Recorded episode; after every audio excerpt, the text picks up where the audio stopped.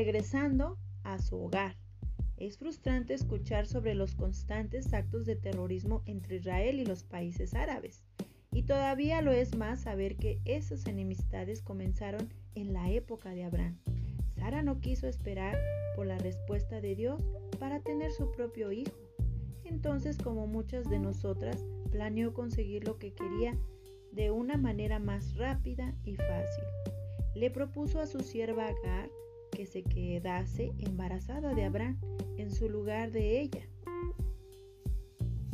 y que se le diera un hijo en adopción. De este modo hicieron un pacto Abraham y estuvo de acuerdo con la decisión. Mientras tanto, pronto como Agar se quedó embarazada de su señor, pensó en las ventajas que tenía. A fin de cuentas, el hijo de su señor era también suyo. Entonces Agar comenzó a despreciar a Sara, sin, acordarse de que estaba embarazada de Abraham, gracias a Sara.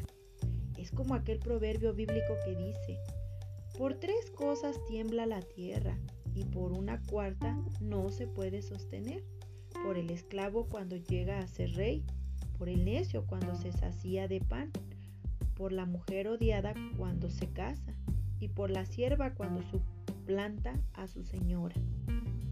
Sara, disgustada por su comportamiento ingrato y irrespetuoso, empezó a ser grosera con Agar, quien huyó a causa de su orgullo y extrema sensibilidad.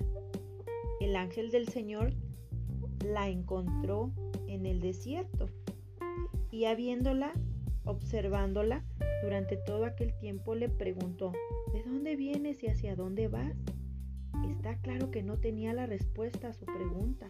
Entonces dijo que estaba huyendo de Sara, su señora, el ángel simplemente le dijo, vuelve a tu señora y sométete a sus autoridades. Multiplicaré de tal manera tu descendencia que no se podrá contar por su multitud. Génesis 16:9. En otras palabras, vuelve a su sitio como una sierva, que yo te bendeciré. Muchos problemas hoy en día son consecuencia de este tipo de comportamientos.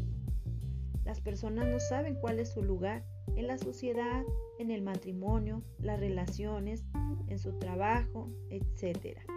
Agar era una sierva de un matrimonio bendecido, pero aún así se olvidó de ponerse en el lugar como sierva e intentó adquirir por la fuerza una posesión que no le pertenecía.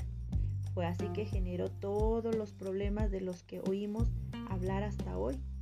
Si Agar hubiese escuchado al ángel y se hubiese sometido a su señora, Ismael su hijo habría crecido como un hombre de Dios y seguramente no habría concebido un pueblo lleno de rencor contra la generación de sus propios hermanos.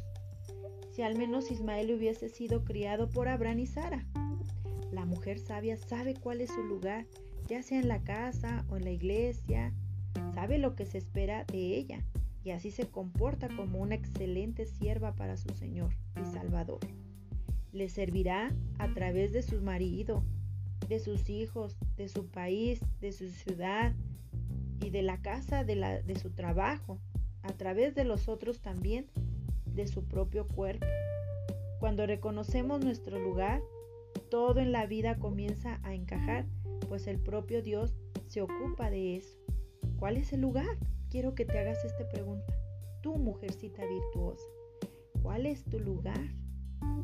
Piensa en esto y date tu lugar. Date tu lugar en el trabajo, en tu casa, con las personas que te rodean. Sé una mujer sabia y sé una sierva de Dios.